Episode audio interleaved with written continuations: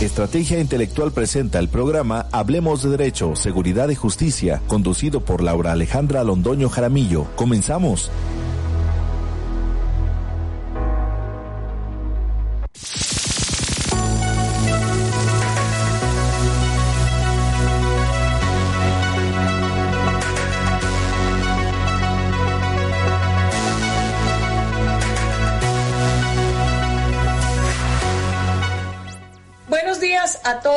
A todos. Una emisión más aquí en Hablemos de Derecho, Seguridad y Justicia a través de la plataforma digital Estrategia Intelectual Global que nos permite llegar a ustedes dos lunes al mes.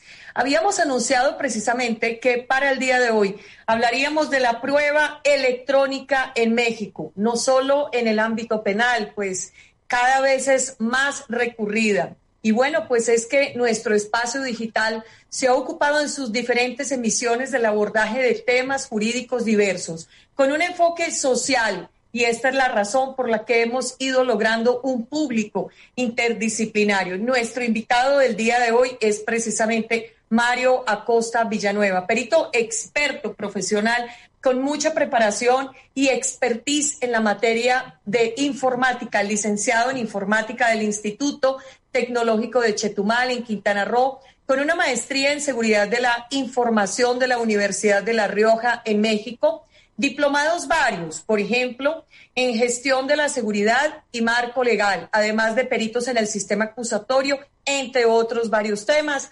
Es un gusto, Mario, abrir las puertas de este espacio para ti y que tú igualmente, con tu generosidad y conocimiento, nos puedas generar más, más aprendizaje. ¿Cómo estás?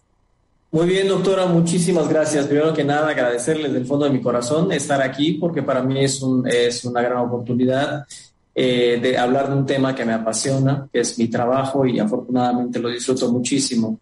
Este, y bueno, mi intención es compartir un poquito de mi experiencia desde el punto de vista de un perito en informática forense y difundir, ¿por qué no usar la palabra difundir esta esta prueba, eh, la situación de la prueba electrónica para que podamos conocer y, e ir creciendo todos en ese sentido. Creo que es muy importante la evolución tecnológica eh, de nuestros días y que, eh, evidentemente con el tema de la pandemia este, se acrecentó. El uso de las tecnologías también involucra este, en algunas cuestiones que tienen que ver con delitos, que tienen que ver con definitivamente con situaciones que se van a dar ahora que pasan del mundo físico a las plataformas, ¿no? A nuestros teléfonos, a nuestros dispositivos. Y bueno, allá está en todos lados la prueba electrónica. Es correcto. Pues bueno, la prueba eh, en materia informática, como lo has venido mencionando, es cada vez más recurrida por el uso de las tecnologías en su desarrollo vertiginoso y pues los avances de una sociedad pues eh, prácticamente inmersa en lo digital y en términos generales la prueba pericial brinda a los jueces y en general a los operadores de justicia en cualquiera de sus roles, en cualquiera de sus extremos procesales, en cualquiera de las áreas del derecho, explicaciones científicas y objetivas de gran utilidad para el esclarecimiento de los hechos en materia penal y para determinar en otro tipo de procesos judiciales cuál de las partes puede o no tener la razón en torno a sus pretensiones esto en civil, mercantil, familia, administrativo, etcétera. Y pues sé que tú trabajas en diversas áreas. Eh, trabajas en materia mercantil, por supuesto que es importantísimo en materia penal, en materia civil, en materia de familia, administrativo. Y pues bueno, antes de rodar toda esta conversación, quisiera que partiéramos de lo básico y esencial. ¿Cuál es el fundamento técnico y legal de la prueba pericial en materia de informática para México. Se siguen parámetros, se sigue alguna normativa especial nacional que sea armónica con alguna normatividad internacional. Lo pregunto porque sabemos que parte del éxito de la prueba pericial es la aceptación científica en una determinada comunidad. Y yo no soy perito, pero entiendo por lo que he podido eh, desarrollar cuando interrogo peritos en juicio, cuando trabajo esta parte académica. Entiendo que hay normas, entiendo que hay criterios y lineamientos. ¿Cómo está el tema, Mario? Gracias, doctora. Sí, eh, definitivamente nada, nada sucede de forma arbitraria. En México, afortunadamente, tenemos normas que, que, están establecidas desde un ratito ya en, nuestro país. Muchas de ellas, aunque no se relacionan directamente, eh, con otras normas internacionales existen. Y me voy a referir, hablando eh, de la informática forense, del cómputo forense, me voy a referir primero a las normas internacionales ISO IEC 27001 y una serie de normas que se desprenden desde luego de esa misma familia, de, digamos, de 27001 como la 27002, 27005. Pero que en términos generales, doctora, eh, la ISO IEC es una, un estándar internacional que habla acerca de los requisitos que debe tener lo que se conoce como un sistema de gestión de seguridad de la información. Afortunadamente, estos estándares en México este, también han sido replicados a través de, desde luego, y voy a hablar del fundamento legal un poquito más adelante, pero a través de la Secretaría de Economía y asociaciones civiles como NICE, que generan estas eh, normas para México, tanto las nacionales eh, conocidas como NMX, las normas oficiales mexicanas y algunas otras.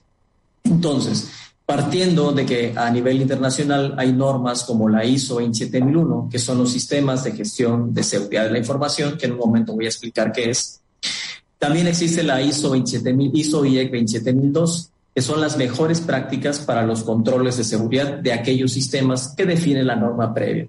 En México tenemos equivalentes de, eh, estas normas, como son las NMX eh, de NICE, y tenemos, desde luego, hablando de seguridad de la información, voy a eh, en este momento a parar un poquito para definir que un sistema de gestión de seguridad de la información, doctora, no es otra cosa que una serie de prácticas, políticas, medidas que se implementan en una organización o gobiernos que permiten asegurar la información que nosotros estamos manejando. Son medidas técnicas, administrativas y físicas pero que no se establecen de manera eh, arbitraria, se establecen conforme a estas normas, como la ISO 27001, ISO 27002, y que no se establecen de un momento a otro eh, en, un, en un momento dado y que se acaban, sino que se conoce como un ciclo de vida que se va repitiendo, donde una organización establece estas medidas técnicas, administrativas y físicas, mide su nivel de seguridad eh, establece ciertos controles, auditorías, y una vez que se autocalifica, digamos, en esta seguridad, vuelve a empezar mejorando sus controles de seguridad y es un ciclo de vida que se repite y se repite una y otra vez y que incluso se puede certificar bajo los criterios de algunas normas, otras normas internacionales de madurez. Eh, esto, eh, digo, es, es, un tema un poquito mucho más amplio, ¿verdad? Pero lo importante es reconocer que existen estas normas a nivel internacional, aceptadas y que afortunadamente en México hemos, eh, en el mejor de los sentidos, traído, copiado, tropicalizado a través de las normas NMX de, de NICE, por ejemplo, que tiene su equivalente para esta norma 27001. Y afortunadamente, dentro de los muchos controles de seguridad que establece esta norma NICE 27001 y 27002, en México se establece en la norma NMX I289 eh, NICE del 2016 acerca del cómputo forense. Y hablando del cómputo forense, doctora, el cómputo forense es uno nada más de los controles que establece a su vez el ISO 27002 e ISO 27001. Lo que quiero decir aquí es que estas normas mexicanas que hemos tropicalizado, traído, adquirido de estas normas ISO, afortunadamente y en el mejor de los sentidos, copiamos esas mejores prácticas. Y de entrada quiero decir y así como a nivel internacional tenemos esas ISOs que controlan la seguridad de la información y el cómputo forense, por llamarle de una forma muy práctica, también las tenemos en México. Es tal que en México existe, y voy a repetir la norma, es la NMX I289 NICE de 2016, que son, eh, eh, haciendo el nombre más corto, son las guías de ejecución del cómputo forense en México. Bien importante, doctora, porque esta norma se publica en septiembre del 2016 en el diario oficial de la federación. Y entonces partamos del primer punto. Eh, eh, quitémonos esta idea de que eh, hay una cuestión arbitraria respecto a la recolección de, la, de la evidencia digital del cómputo forense. No es así. Tenemos desde el 2016 una norma de cómputo forense en México que es la que ya señaló. Entonces, de entrada ahí aterrizamos en el primer punto. Ese es el fundamento, digamos, técnico, estrictamente técnico, del cómputo forense en México. ¿Cuáles vendrían siendo los ejes, digámoslo de una manera breve? Yo sé que podríamos tal vez pasar mucho tiempo en esta explicación, Pero ¿cuáles son los ejes precisamente de esa cuestión técnica que se plasma en estas normas que, como has venido mencionando, se tropicalizan por México? Y también mi pregunta va direccionada a que si realmente todos los peritos tienen este conocimiento, si los jueces realmente lo validan al momento de valorar lo creíble, lo viable, lo fiable de la prueba pericial de un perito en informática. el, eje, digamos tecnológicamente hablando, eh, los sistemas de gestión de seguridad de la información parten, le repito, doctora, de estas medidas que tenemos que implementar a nivel organización y a nivel gobierno. Medidas técnicas eh, que son, por ejemplo, hablando de seguridad de la información y que cuando decimos eso hay que entender que son las plataformas, tecnologías y demás dispositivos que utilizamos todos los días en, nuestra, en nuestras organizaciones. Las medidas técnicas, por ejemplo, son estas medidas cuando usted implementa en la organización un antivirus para la red de, cómputo de la organización, cuando establece un, eh, un, equipo que se denomina firewall, cuando establece eh, las bitácoras que, se, que requiere una base de datos para registrar los accesos, etcétera. Por otro lado, las medidas administrativas, que son esas políticas donde vamos a permitir o no que los empleados tengan USBs o dispositivos de memoria eh, extraíbles donde pudieran, por ejemplo, extraer información que no les pertenece, o permitirlo o no permitirlo, poner una computadora en determinada posición, y desde luego las medidas físicas, que es establecer medidas de seguridad como videocámaras, eh, chapas, eh, video, controles biométricos, etcétera. Entonces, tenemos primero, estas, estas son las, las bases del cómputo, perdón, de, la, de los sistemas de gestión de seguridad, pero un control muy importante dentro de las organizaciones obligatorio, dentro de los controles que se deben establecer cuando establecemos un sistema de gestión, pues es la adquisición de la evidencia digital. Y este que es un solo control, por decir una sola cosa, del, del ISO 27002. Esto se relaciona con la cadena de custodia. Perdón, hago esta pequeña porque me parece que conecta y me parece que esta es una de las dificultades que hay, ¿no? Hay dificultad en la cadena de custodia en términos generales, pero me parece que el punto del tecnicismo con material tan sensible como es material digital, dispositivos electrónicos y todo ese tema que tú manejas, qué bueno que entonces encontramos una base para esa cadena de custodia. El fundamento técnico, pues, de la cadena de custodia es precisamente, doctora, que el establecimiento de estos controles nos obliga, de acuerdo a esta norma, a establecer una metodología para la adquisición de evidencia. Eso está en la ISO 27037 a nivel internacional y en México está en la NMX I 289. Punto muy importante porque, como usted bien lo dice, de acuerdo con nuestra eh, legislación, y aquí es donde hago el primer empate y este y hago notar esta total alineación entre nuestra legislación y las normas técnicas, porque nuestra norma de cómputo forense establece exactamente los mismos conceptos de cadena de custodia que tal cual como están establecidos en el Código Nacional de Procedimientos Penales, me refiero precisamente al artículo 227. Y entonces, para ser muy breve, en México, de acuerdo con, primero, con nuestro Código Nacional de Procedimientos Penales y con nuestra norma de cómputo forense, eso en la práctica se traduce como la cadena de custodia de un elemento electrónico, de una evidencia digital, se guarda en dos sentidos, doctora. Primero, en un, en un formato de papel, como lo, usan, como lo hacen las policías, eh, las fiscalías, que es un formato de registro de cadena de custodia, pero se tiene que agregar para el mundo digital algo que se conoce eh, como función matemática hash, que es extraer o generar una especie de huella digital de aquel indicio electrónico en el momento de su extracción y que nos permite identificar si acaso hubiese en cualquier momento del brinco, digamos, este trazo de la cadena de custodia. Una manipulación, imagínense, se rompería la cadena de custodia. Desde luego, eso, eso hay que identificar que esta función matemática nos permite sacar esta huella digital y eso nos permite, desde luego, esa huella digital no impide que alguien lo, lo altere, pero su importancia es que permite identificar esa posible alteración inmediatamente al corroborar a cada paso del camino esa función matemática nunca debe de variar. Si varía, desde luego ese elemento electrónico pues ha sido alterado, ¿no? Y esto es sumamente importante porque en, el mundo de la evidencia digital la naturaleza misma de, esta, de esta evidencia es volátil, es manipulable. Y tal vez voy a hacer el ejemplo un poco más eh, burdo que puedo encontrar, pero creo que es muy claro. En la actualidad hoy podemos ver en películas, eh, elementos o seres dinosaurios y cosas que no existen. Y lo que quiero decir es que es muy fácil manipular y crear cosas que no existen en los medios electrónicos. Por eso es bien importante tener una cadena de custodia. Y a manera de cadena de custodia digital, la función matemática hash es importantísima que exista siempre que hablemos de, de cadena de custodia, perdón, de elementos o de evidencias electrónicas o digitales es que es altamente sensible y recordemos cuál es la noción precisamente y recordemos cuál es la noción precisamente de eh, cadena de custodia. La cadena de custodia es un sistema de control de calidad, de cantidad y de naturaleza. Y precisamente lo que se busca es garantizar lo que se conoce como mismidad, originalidad, transparencia, que no hayan manipulaciones, que no hayan alteraciones, porque una manipulación eventualmente con la ruptura de la cadena de custodia en un determinado eslabón, en esa secuencia, pues obviamente redunda en una ilegalidad. Y esto lamentablemente hay que decirlo, no todas las ilegalidades son subsanables. Muy bien, pasando específicamente al área penal, Mario, ¿cuál es el aporte que deriva de la prueba del dictamen en materia de informática? Digo dictamen dentro de la etapa de investigación, porque para hablar de prueba, pues es ya llevarte a ti como perito, por ejemplo, al juicio.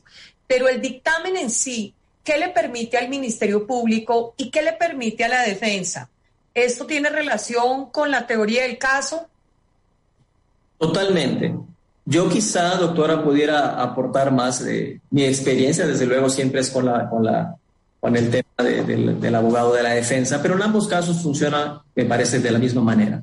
Este sistema penal que tenemos en México ah, ha cambiado este, el rol del perito, me parece, de manera importante.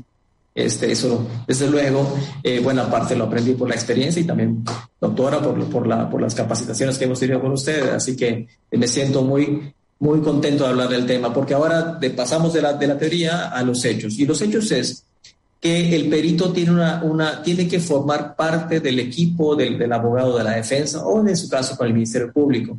Es parte fundamental en la construcción de la teoría del caso. Yo así lo veo porque la, el dictamen pericial que vamos a construir para refortalecer esa teoría del caso es relevante precisamente que se, que se tenga en cuenta al perito en cada momento desde que se empieza la investigación y se conoce la carpeta de investigación y se le da el enfoque necesario y adecuado a esa teoría del caso.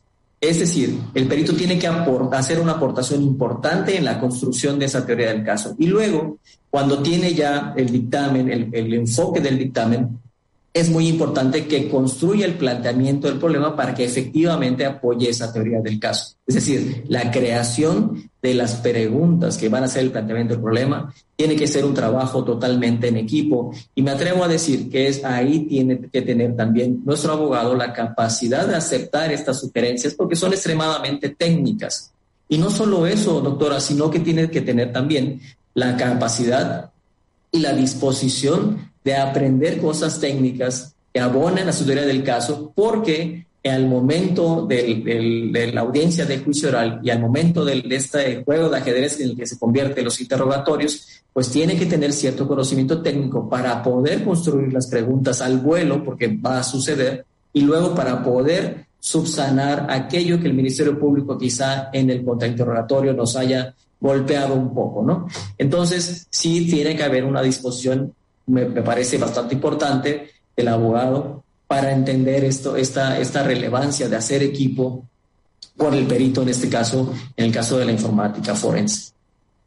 Coordinación y comunicación. Obviamente hablamos de la trilogía de la investigación en materia penal, si es del lado del Estado como titular de la acción penal. Hablamos de un Ministerio Público como ese investigador jurídico, ¿no? Hablamos del perito como un investigador técnico científico y metodológico y de las policías, en términos generales, como un investigador de campo, obviamente produciendo los insumos para poder sostener una hipótesis buscando pues obviamente el esclarecimiento de los hechos y de la defensa mirar también obviamente lo más conveniente. Y sí, el tema de la humildad es muy importante porque hay abogados que no involucran realmente al perito, no lo hacen formar parte y no entienden que el dictamen desde un inicio debe embonar prácticamente en todo un entramado para ir ante los jueces de manera asertiva en el argumento. Y es que la prueba pericial en todas sus fases, pero particularmente en el juicio, cuando ya hay una ilustración por la oralidad, la, la publicidad, el contradictorio, a través de la testimonial del perito, pues es una ilustración científica. Muy bien, Mario, y por ejemplo en materia penal y en otras áreas del derecho sabemos que resulta muy necesario que los abogados en los extremos procesales tengamos muy claro el manejo adecuado de la prueba pericial, pero sobre todo pruebas tan técnicas como la prueba en materia de informática. Esto además para todas las fases que implica la actividad probatoria progresiva en materia penal y otras áreas del derecho también le están entrando a la oralidad, como es por ejemplo en materia mercantil. En tu expertise, en tu conocimiento, sé que, que participas no solamente en procesos penales, también familiares, civiles, mercantiles, administrativos, ¿cuáles son los errores más frecuentes en los que tú dices como tercero, como ese perito que llega y tú dices, no, es que este abogado le falta o aquí le falta o deberían de, aparte del tema de la humildad, que me queda clarísimo, ¿cuáles serían aquellas situaciones o áreas de oportunidad? Bueno, yo creo que hay varias, pero eh, eh, cronológicamente, cuando hay eh, una situación, vamos a llamar, voy a llamar por una situación, no necesariamente un delito, pero sí una situación donde se involucren tecnologías de la información, más allá de que esto vaya a terminar en una denuncia, en una demanda, en una situación mercantil o civil. lo primero que hay que saber como abogado, me parece, y lo que trato yo de compartirles, es que aún, si, aún, cuando no, no, tengamos decidido qué día vamos a usar o qué vamos a hacer, el incidente en materia de tecnologías de la información debe considerarse como de la misma manera que la escena de un crimen, doctor. Es decir, aquel correo que, donde, me, donde me amenazaron, o aquel correo que da, digamos, eh, constancia de que realmente hubo una relación mercantil entre, entre dos partes, si sabemos que va a ser, que va a ser algo importante, se, tiene que resguardar y se tiene que eh, poner en cadena de custodia. Y estoy hablando de cualquier cosa digital que puede ser muy comúnmente en materia mercantil o civil, cuestiones contractuales, por ejemplo, correos electrónicos, aquella fotografía. En cuestiones eh, penales, por ejemplo, se, se, requiere mucho de las conversaciones de WhatsApp, mensajes de texto, fotografías, video. Esa cosa se tiene que resguardar lo más cercano al momento del incidente. Es más, al momento mismo del incidente es lo ideal. ¿Qué hay que hacer? Tiene que llegar el perito y extraer esa cosa que después va a estudiar y que después se va a convertir en un dictamen quizá uno o dos años después, pero se tiene que poner en cadena de custodia y generar esa función matemática para resguardar su estado en el momento más cercano a la, a la ocurrencia del incidente. Eso es lo más importante y si todos los abogados eh, eh, tener, podrían ponerse eso en la mente, sería muy importante porque más allá de que esa evidencia la podamos utilizar en una audiencia de juicio oral uno, dos, tres años después, tiene que llegar en el mismo estado de cuando sucedió, le voy a llamar por ahora el incidente. Por, la naturaleza volátil de la prueba electrónica es fácilmente manipulable. Y entonces, quizá una de las cosas más recurrentes que veo es que cuando me, eh, cuando me buscan como perito, pues aquel incidente, aquel contrato, aquel correo es de hace dos o tres años, ¿no? Porque entiendo que la cuestión eh, judicial puede ser más, más o menos prolongada, se puede ir prolongando, pero sí es importante que tengamos en mente que al momento del incidente o en cuanto sepamos el incidente, pues hay que resguardarlo y ponerlo en cadena de custodia. De esa manera, podemos asegurar este principio que ya mencionó usted de mismidad y esa cosa que extrajimos hace un año, aunque llegue cinco años después a una audiencia de juicio oral, pues bueno, va, va a tener la misma, digamos, calidad legal. Por un lado, esa es una de las cosas más recurrentes que sucede, esa, esa espera entre, eh, que, a veces es, muy, todas las veces es equivocada, entre el momento de llegar a necesitar el perito y esa cosa que está ahí, eh, eh, digamos, digital, ya sea un correo o una foto, pues está primero corriendo el riesgo de perderse y después el perito no podrá de ninguna manera asegurar qué pasó en entre el incidente y, ese, y ese dos año o dos años y después, cuando llegamos, ¿cómo se traduce eso en la práctica, doctora? Que llegamos a la audiencia de juicio oral. Con un riesgo de contaminación y de falta de certidumbre en esos contenidos. Entonces, el juez no lo puede calificar como la información que se produjo en su momento. Al término del día, con ese procedimiento que explicas de generar matemáticamente ese resguardo, prácticamente se hace controlable una eventual manipulación mientras inician las acciones legales. Entonces, pues esto es un punto muy fuerte para la contraparte, porque inclusive al preguntarle al perito o en el interrogatorio directo, se lo tiene como testigo directo al perito o en el contrainterrogatorio y decirle que se produjo la información hoy y hasta dentro de un año se está iniciando cadena de custodia, pues imagínese todo lo que pudo haber sucedido en ese lapso. Claro, la pregunta más recurrente ahí, que, eh, se traduce en lo que justo usted acaba de explicar, es que el Ministerio Público me, dice, me pregunta a mí como perito, bueno, y usted puede decir eh, o puede asegurarnos que fue o no manipulado eh, en todo ese tiempo que pasó y desde luego ningún perito se va a aventar, digamos, esa responsabilidad porque no le consta. Entonces, toda la prueba se nos cae porque esperamos, probablemente no fue manipulado, pero es todo ese tiempo genera desde luego una duda razonable en la mente del juez y tendrá que, supongo, valorarlo de una forma muy diferente a la que quizás nosotros podríamos esperar. Muy bien, fuera de esta área de oportunidad que me parece toral, ¿qué otras áreas de oportunidad detectas, tanto en materia civil o mercantil, de familia, penal, no sé si al momento de la incorporación, de la prueba, ¿qué observas complicado? Hay dos cosas fundamentales. Una que ya habíamos mencionado brevemente, que es el hecho de, primero, sobre todo en materia penal, quitarnos un poquito la idea, abogados, de, que el, perito lo vamos a buscar cuando ya tenemos la audiencia de juicio oral a unos días, ¿no? Y necesitamos, ahora sí necesitamos el dictamen. Nada más recordar que el Código Nacional de Procedimientos Penales nos permite la figura de asesor técnico. Y si bien el perito no va a participar como, como tal, eh, directamente solo lo hace en la audiencia de juicio oral, podemos participar y, y apoyar en la generación del debate eh, desde la audiencia de vinculación, en la, en la, ya la etapa intermedia cuando viene la depuración de pruebas, porque son cuestiones técnicas que, que donde podemos realmente aportar para que darle información al abogado para que pueda debatir esas pruebas Hoy por hoy se están, las fiscalías están vinculando a muchísimas personas con pruebas que no están perfeccionadas, con pruebas que tienen errores. Y yo me pregunto como perito, bueno, tal vez si, si se debaten desde la audiencia de vinculación o en la depuración de pruebas, pues probablemente ni siquiera lleguen a, a la necesidad de una audiencia de juicio oral. Puede ser en algunos casos, solamente recordar que los peritos también podemos fungir como, eh, como asesores técnicos y así está en el Código Nacional de Procedimientos Penales y es algo que no sucede. También otra cosa importante que es una buena área de oportunidad, pues sí, el perito eh, nos buscan para construir ese dictamen, doctora, pero también de la misma manera como asesor técnico, pues también podemos servir para desacreditar aquellas pruebas de las fiscalías cuando están mal hechas. También fungimos como asesores.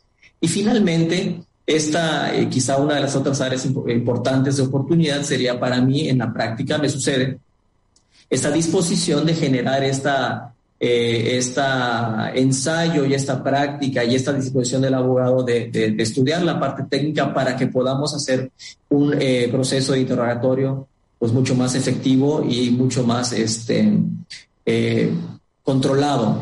Me, me pasa mucho que a, veces, el, el, y lo digo con mucho respeto, ¿no? A veces no hay esta, esta disposición y se llega a la audiencia de juicio oral a construir un, o tratar de construir un interrogatorio de la nada, de, de, de una cosa espontánea y por lo general sale mal.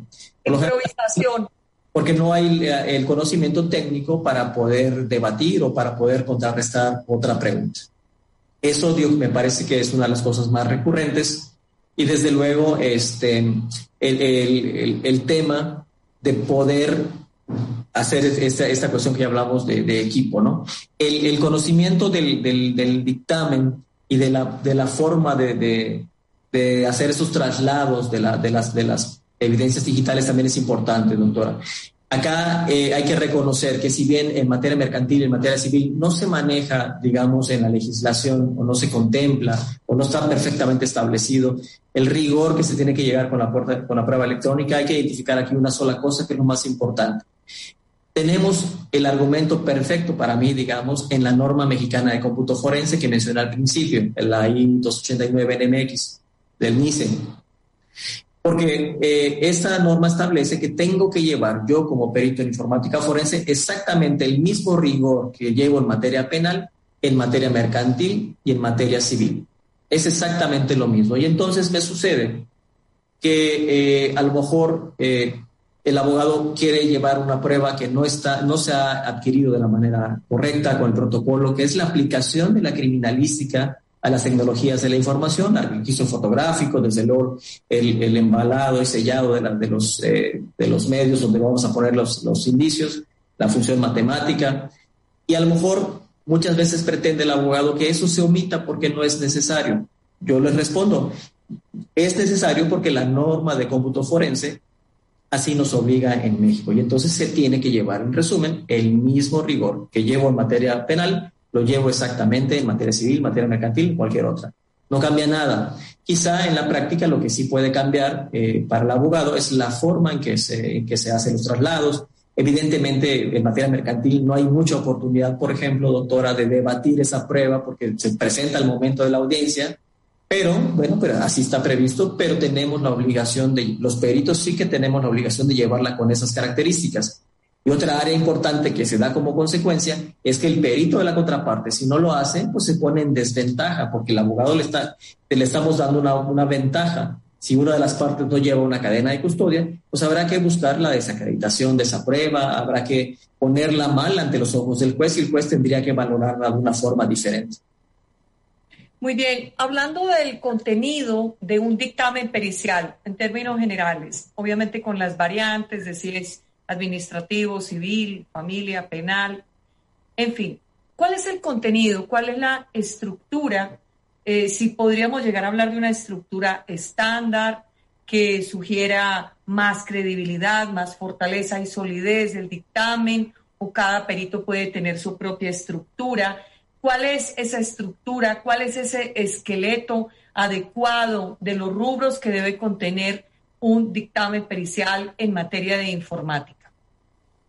Básicamente, doctora, eh, la norma de cómputo, forense en México sí, sí que define una breve estructura que es bastante básica, digamos. Desde luego, con la práctica y el tiempo, los peritos podemos ir mejorando y hacer una versión eh, mucho más, eh, digamos, amplia de, de, ese dictamen. Desde mi punto de vista y a nivel personal, mi dictamen siempre comienza con, desde luego, con una presentación que, a quien va dirigido, etcétera, que es, digamos, una cuestión de forma nada más. Luego hay una serie de documentos que, eh, como lo dice nuestra legislación, en el caso de la prueba electrónica, digo tema aparte, pero importante, sumamente importante, nuestra prueba electrónica en México tiene que cumplir dos características, licitud y que conste en cadena de custodia. Luego, entonces, cuando hablamos, por ejemplo, de dispositivos de comunicaciones como teléfonos, los dictámenes tienen que empezar con aquellas autorizaciones que nos garanticen el tema de la licitud, es decir, quién nos autorizó a intervenir esa comunicación y quién es el que está, en todo caso, como dice el artículo 16 de nuestra Constitución, levantando el secreto y por lo cual nosotros estamos autorizados a presentar esas comunicaciones. Entonces, una parte sumamente relevante que debe contener para mí todo dictamen es empezar por aclarar que se tienen esa, esas autorizaciones donde se levanta el secreto de, para intervenir esas comunicaciones y que permiten garantizar el primer tema importante, que es la licitud. Evidentemente vienen los antecedentes, la descripción de cómo el perito llega a ese caso, cómo es, es nombrado por un juzgado, es solicitado por un, por un ministerio público, etcétera. Y evidentemente después viene la descripción de aquella cosa que vamos a estudiar, el objeto de estudio, una presentación amplia de la cosa que se está estudiando, aquel teléfono. Y desde luego, y repito, aquí viene en ese documento, tiene que también estar evidenciado el uso de la criminalística orientado a las tecnologías de la información. Es decir, va a haber un registro fotográfico de aquella cosa de donde extrajimos, donde se ven las eh, características del teléfono, el número de serie, el número de email, una descripción amplia fotográfica que no deje lugar a duda cuál es el origen de aquel indicio, de aquel indicio electrónico o digital. Y luego, evidentemente, vendrá la presentación de las preguntas donde se planteó el problema eh, principal y eh, el perito tiene la obligación de describir la metodología. y pues, después sus procedimientos. No confundir la metodología. La metodología siempre va a ser para el perito en informática forense en México, pues tiene que ser la metodología que establece la norma de cómputo forense en México. No hay otra, esa es. Desde luego, apoyándose en principios, por ejemplo, de la norma internacional, que ambas son, desde luego, correctas, el método científico y finalmente, a partir de ese método científico, pues eh, empezar a dar contestación a cada una de las preguntas. Y en el caso que, de, la, de, la, informática forense, donde el tema de las tecnologías y los equipos y las plataformas pues es bastante complejo, pues evidentemente la mayoría de las veces para la informática este dictamen tendrá que tener una serie de anexos, seguramente muchos de ellos fotográficos, donde se da cuenta y registro de aquellos procedimientos que vamos haciendo para finalmente ir contestando las preguntas del planteamiento y vendrán hasta el final nuestras conclusiones y aquellas cuestiones ya de forma, como son las citas bibliográficas y demás cosas que le dan formalidad al documento, ¿no? Pero básicamente eso es lo mínimo que, debería, que debería tener un dictamen en informática forense. Muy bien, Mario, ¿cuáles son los retos que debe solventar eh, el, el contar, el realizar la prueba informática en México, el poder desarrollarla? ¿Cuáles son los retos? Yo creo que el principal reto, doctora, es empezar a tener una mejor idea de la, de la, de la situación real, es decir, de, de, cómo se debe presentar la prueba electrónica. Lo, lo, digo con muchísimo respeto. Eh, todavía es un tema un poco desconocido para, para nuestros abogados. Eh, todavía me topo con pruebas, eh, correos electrónicos impresos, ¿no? que después se pueden perfeccionar, desde luego, pero ¿por qué no empezar bien? Este, se tiene que quitar esta idea de que nuestra legislación no incluye cuestiones de las tecnologías de la información. Me parece que nuestra legislación puede ser bastante mejorable, perfeccionable, pero a manera nada más de, comentario, para mí es una de las cuestiones las tecnologías de la información tienen muchísima, están implícitas y están explícitas también en muchos de nuestros documentos legales. Hablo de los códigos penales eh, federal, de los estados, etcétera, donde vamos a encontrar, por ejemplo, en Quintana Roo, que ya tenemos delitos directamente relacionados con, la, con, las plataformas, los delitos electrónicos. Tenemos una suplantación de sitios web, tenemos los, aquellos relacionados con la violencia digital que provienen más o menos de la misma idea de la Olimpia. En Chihuahua y en otros estados tienen eh, leyes, eh, códigos penales que ya incluyen el delito de sexting, ¿no? tal cual, que ya, aunque le acaban de cambiar de nombre. Tenemos desde luego este, muchísimos otros ámbitos, por ejemplo, el derecho de autor, donde tenemos una ley federal de derecho de autor que nos permite identificar qué es un programa de cómputo, qué es un programa, un software malicioso. Eso está en nuestra ley federal de derecho de autor.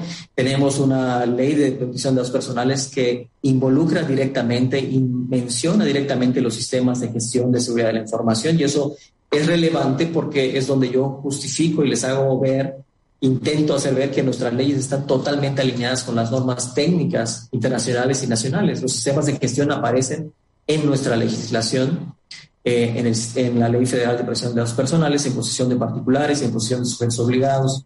Y así por el estilo tenemos también una circular única de bancos donde aparece en el capítulo 10 del artículo 306 al 316 todo un sistema de gestión de seguridad de la información que ahí está plasmado como la forma en que se opera la banca electrónica en México. Entonces, uno de los principales retos es, entender que todos podamos ver que tenemos una legislación muy amplia en lo que se refiere a las tecnologías de la información y que podamos abordar el tema de la prueba electrónica con sus características como debe de ser. Y son dos, que consta en cadena de custodia y que sea lícita.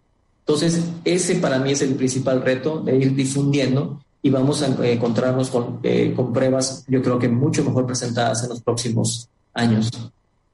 Has mencionado una serie de delitos, esto para hablar de la prueba pericial informática en materia penal. Has hablado de una serie de delitos, pero yo creo que casi todos los delitos se podrían apoyar en un momento dado. Entonces, quisiera que de pronto profundizáramos un poco más en ese catálogo de los delitos cuya investigación recurre precisamente a la prueba pericial en materia informática. Estos tiempos de pandemia que aún no se va, definitivamente indican que hay delitos que van al alza. El fraude, los delitos informáticos como tal, el tema de es que con mi tarjeta hice tal compra y mira es que recibí una información y era un virus. Es decir, hay una cantidad de delitos muy técnicos y especiales, pero hay delitos eh, un tanto tradicionales que también están haciendo uso de la prueba en materia de informática. ¿Cuáles serían de pronto esos delitos y cuál ha sido allí el conocimiento tuyo en este sentido? Yo creo que el enfoque es el principal, es uno, otro reto muy importante, el enfoque. Y para mí, y esto es una cuestión personal, desde luego, es mi opinión en función de mi experiencia y es debatible, pero lo pongo sobre la mesa, como siempre digo, porque eh, me gusta este, tener este, este debate. Yo creo que los delitos que tienen que existir ya existen en nuestros códigos penales.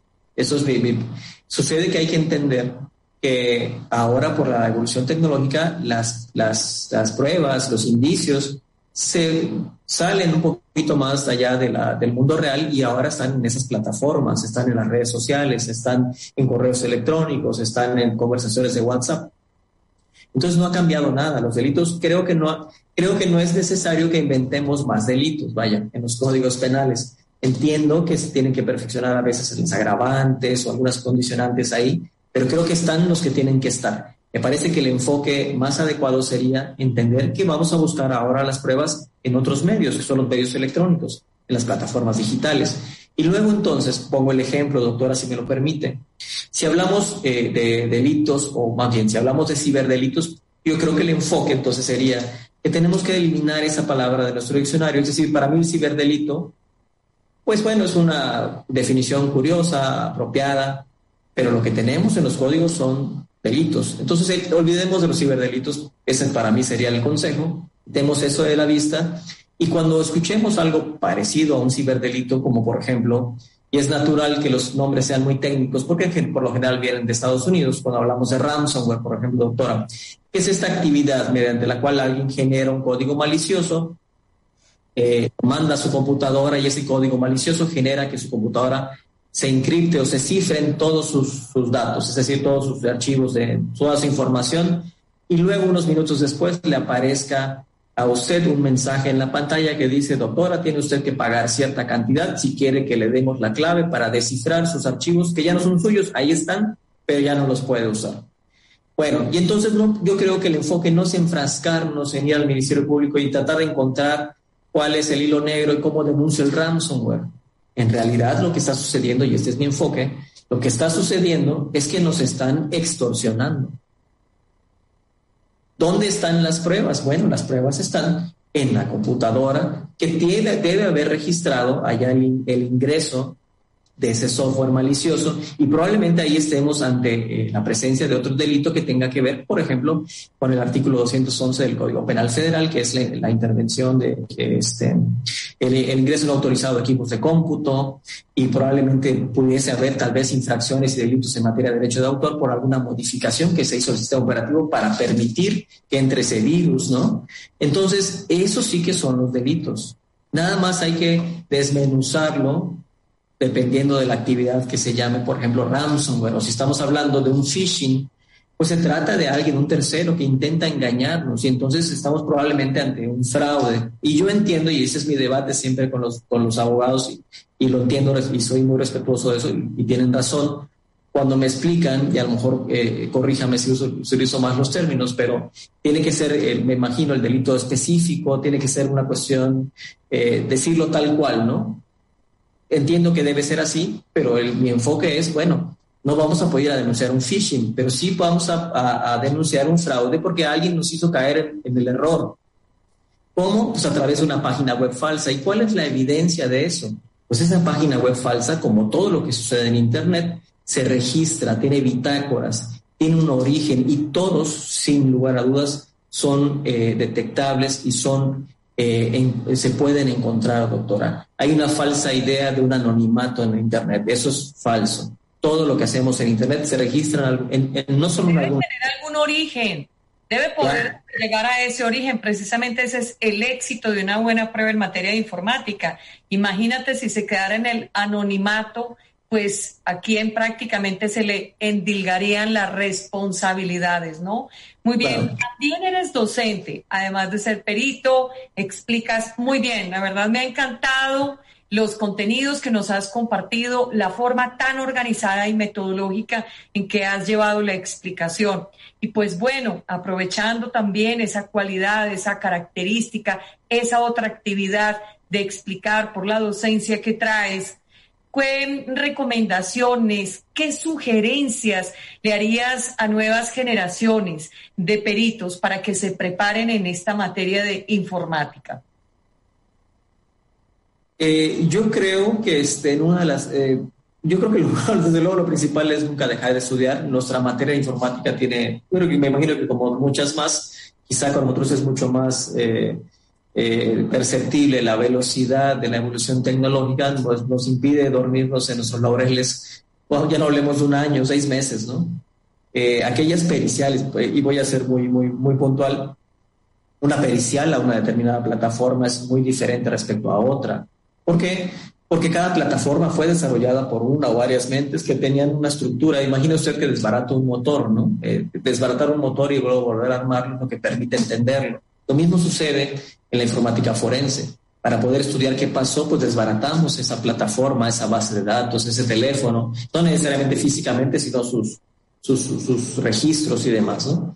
Y entonces la evolución tecnológica nos impide pues eh, dejar de estudiar porque pues, lo, aquello que aprendimos ayer pues ya quedó fuera de uso y ahora otras cosas nuevas y bueno, y volvemos a empezar, ¿no? Y creo que, que eh, un, fenómeno que he encontrado en los últimos años que, que me dedico a esto es que el derecho y, la, y las tecnologías de la información son dos áreas de estudio algo diferentes, ¿no? Por un lado son físico-matemáticas, algo más social. Y es, eh, eh, es un poquito difícil encontrar eh, esa, ese ámbito en el, que nos gusten ambas cosas. Quizá por eso, al menos en lo que a mi estado, yo estoy en, en Quintana Roo, entonces pues no, no vemos muchos peritos en informática, quizá porque el derecho no es un área que nos atraiga de origen a los informáticos, ¿no? Y vaya que se tiene que eh, revolver un poquito ambos aspectos. Entonces, creo que lo que, lo que queda aquí es seguir buscando este, elementos que quieran estudiar derecho. Yo creo que hay que estudiar derecho, hay que conocer muy bien la parte técnica y, y en el camino yo creo que una cosa importante puedo decir es que también los abogados tienen ante sí la extrema responsabilidad y oportunidad de volverse abogados digitales. Yo creo que el abogado que no lo haga puede quedar rezagado, puede quedar en desventaja. Y, ahí es donde entramos también los peritos, porque pues este, podemos, eh, yo creo que podemos ayudarles mucho en eso. Pero sí, el abogado tiene que convertirse ya ahora en una suerte de abogado digital. Me queda, me queda muy claro. Definitivamente, los abogados y sobre todo, bueno, algunas y algunos, y me sumo ahí, cuando empezó esto de la pandemia yo tenía una dificultad grandísima, todas las clases en Zoom. Este manejo de las plataformas al inicio fue bastante complejo. Muy bien, Mario, pues la verdad ha sido todo un gusto, pero antes de despedirnos, me gustaría preguntarte dónde te pueden localizar, cuáles son tus redes, correos electrónicos. Sé que eres el único perito en Quintana Roo en materia informática, de los pocos sino el único. Y no quiere decir que porque seas el único, no, es que eres excelente. Además, docente, es decir, la verdad que te tengo en una estima y además gran admiración. Y pues me gustaría que compartieras tus correos, tus redes, dónde te pueden localizar, dónde te pueden consultar quienes nos siguen. Muchas gracias.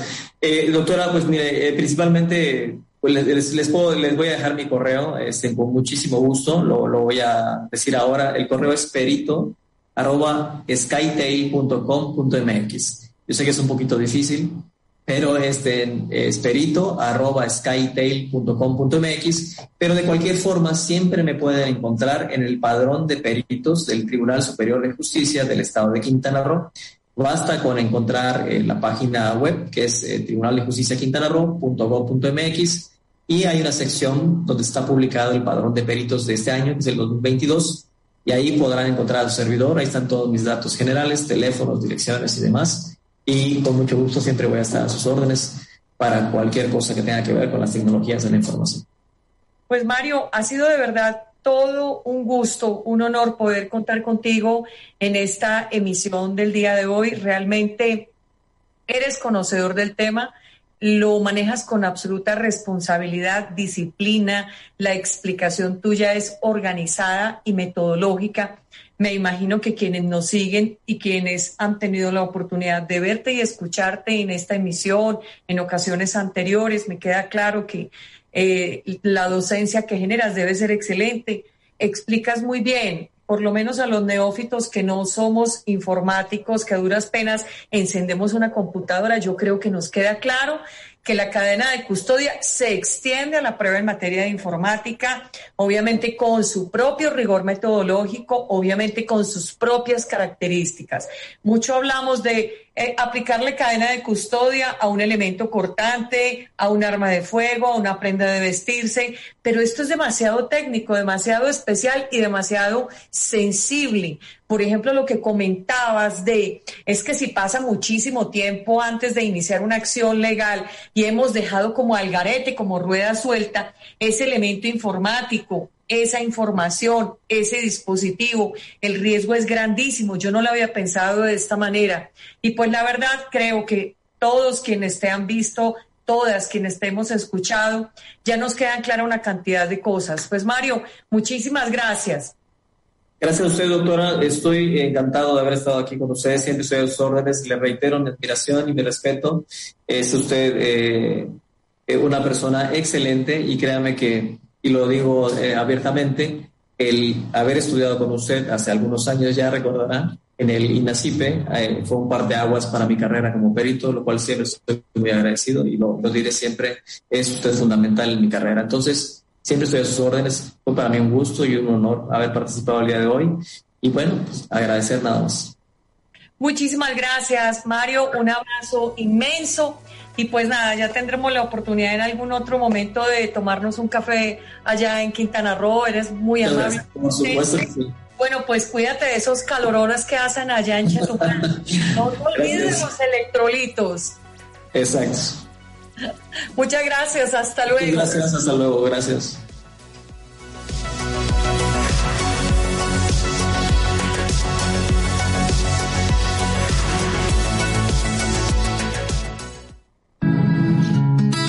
Gracias por sintonizar el programa Hablemos de Derecho, Justicia y Seguridad. Sigue escuchando la programación de Estrategia Intelectual Radio.